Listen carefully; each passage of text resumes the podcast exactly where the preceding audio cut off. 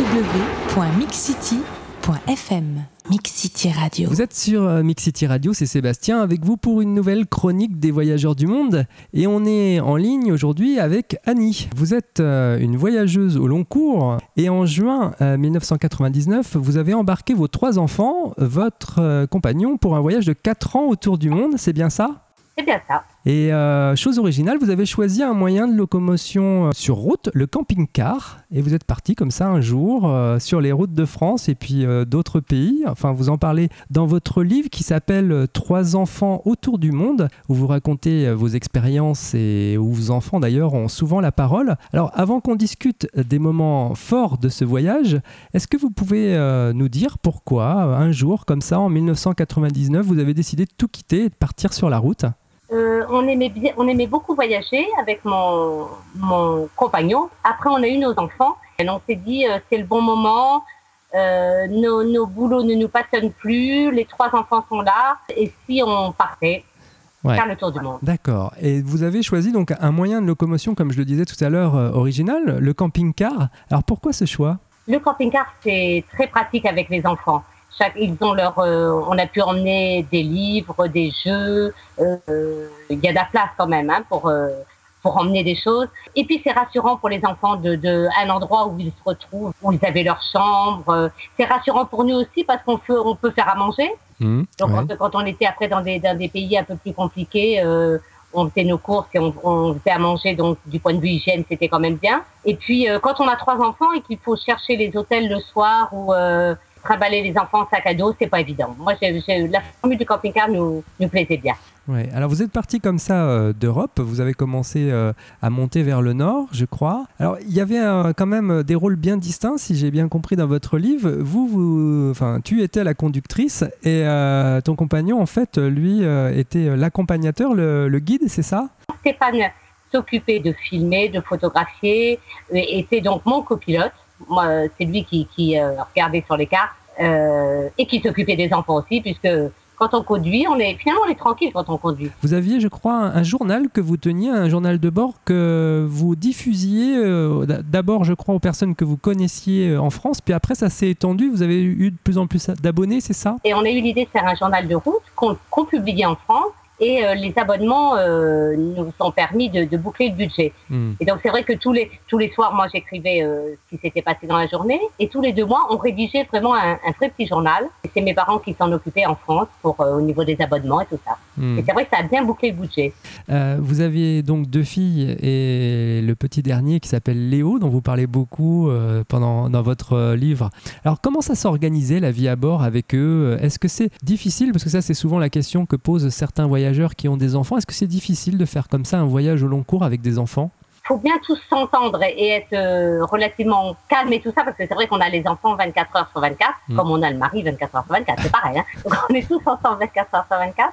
Les enfants, non, il n'y a aucun problème. En plus, ils étaient rapprochés tous les trois, donc ils euh, s'entendaient bien. euh, ils étaient toujours en train de jouer. En fait, ils se réveillaient le matin en se disant, tiens, à quoi on joue aujourd'hui Comment se passait l'éducation de, de vos enfants? C'est vous qui faisiez l'éducation euh, de vos enfants, les parents? On recevait les cours du CNED, donc le, les cours par correspondance, hein, qui dépendent de l'éducation nationale. Leur- leurs, leurs années étaient validées au fur et à mesure. et Elles ont repris l'école normalement au bout des quatre ans. On recevait un gros tas de, un gros tas de livres en début d'année. On essayait de se ménager de, du temps pour travailler de temps en temps dans le camping-car. Alors, il y avait un autre personnage aussi avec vous qui vous a accompagné. Alors, je vous laisse raconter l'histoire parce que la fin est un peu triste.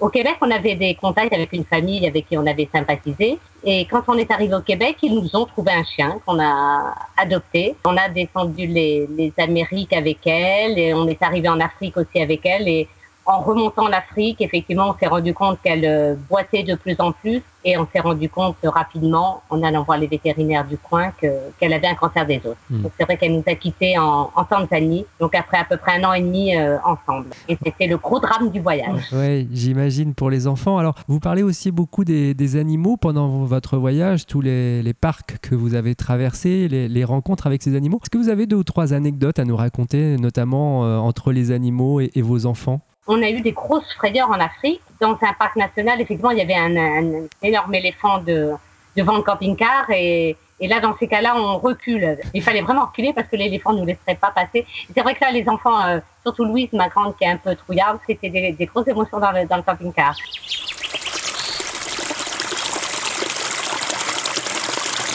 www.mixcity.fm Mix City Radio. Par rapport à vos enfants, euh, justement, le, le fait de passer 4 ans ensemble avec eux, est-ce que vous pensez que ça a changé votre regard de voyageur, vous, parents, euh, du fait d'être avec vos enfants? Quand on voyage avec ses enfants, c'est euh, les contacts sont tout de suite facilités puisque les gens ont tout de suite envie de, de nous parler, de, de nous aborder quand on voit surtout des petits enfants comme étaient les nôtres à l'époque. Ça facilite même les passages frontières, les choses comme ça, parce que même les douaniers Sont euh, Ouais. souvent attendris quand ils voient des enfants. Quel conseil, justement, vous donneriez aux, aux parents qui auraient envie de partir comme ça avec leurs enfants Qu'ils le fassent sans hésiter. Qu'est-ce que vos enfants maintenant euh, pensent de cette expérience? Comment ils ont vécu euh, leur retour? Et puis, euh, bah, est-ce qu'ils ont toujours des images euh, plein la tête? Ils vous en parlent de temps en temps? Ils voulaient comme tout le monde, eux qui, qui pendant quatre ans n'avaient pas regardé la télé, qui ne connaissaient pas les jeux vidéo, etc. Donc ils ont voulu vite reprendre la vie normale.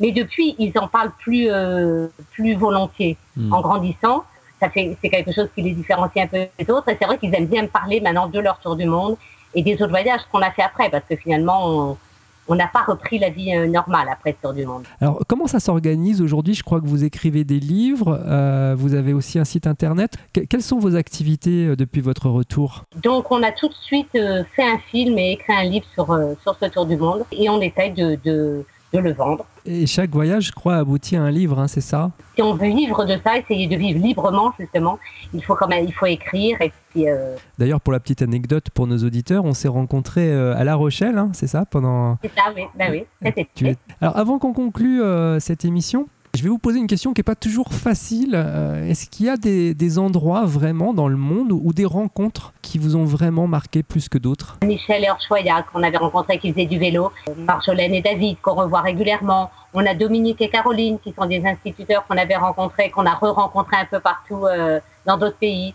C'est des rencontres comme ça de voyageurs euh, très, très sympathiques. Et on, on s'est liés d'une vraie amitié. bah, Ma dernière question, ça sera, vous avez des nouveaux projets de voyage euh, à l'avenir, dans les prochaines années? Stéphane a l'idée de faire un, un voyage à pied, de Dakar à Abidjan à pied, en suivant la côte africaine. Ouais, donc toujours l'envie de, de repartir euh, et de découvrir de nouveaux endroits.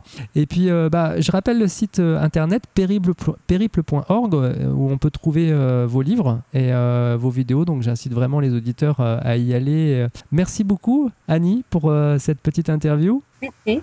Et puis, euh, bah, à très bientôt, j'espère, sur Mix City Radio.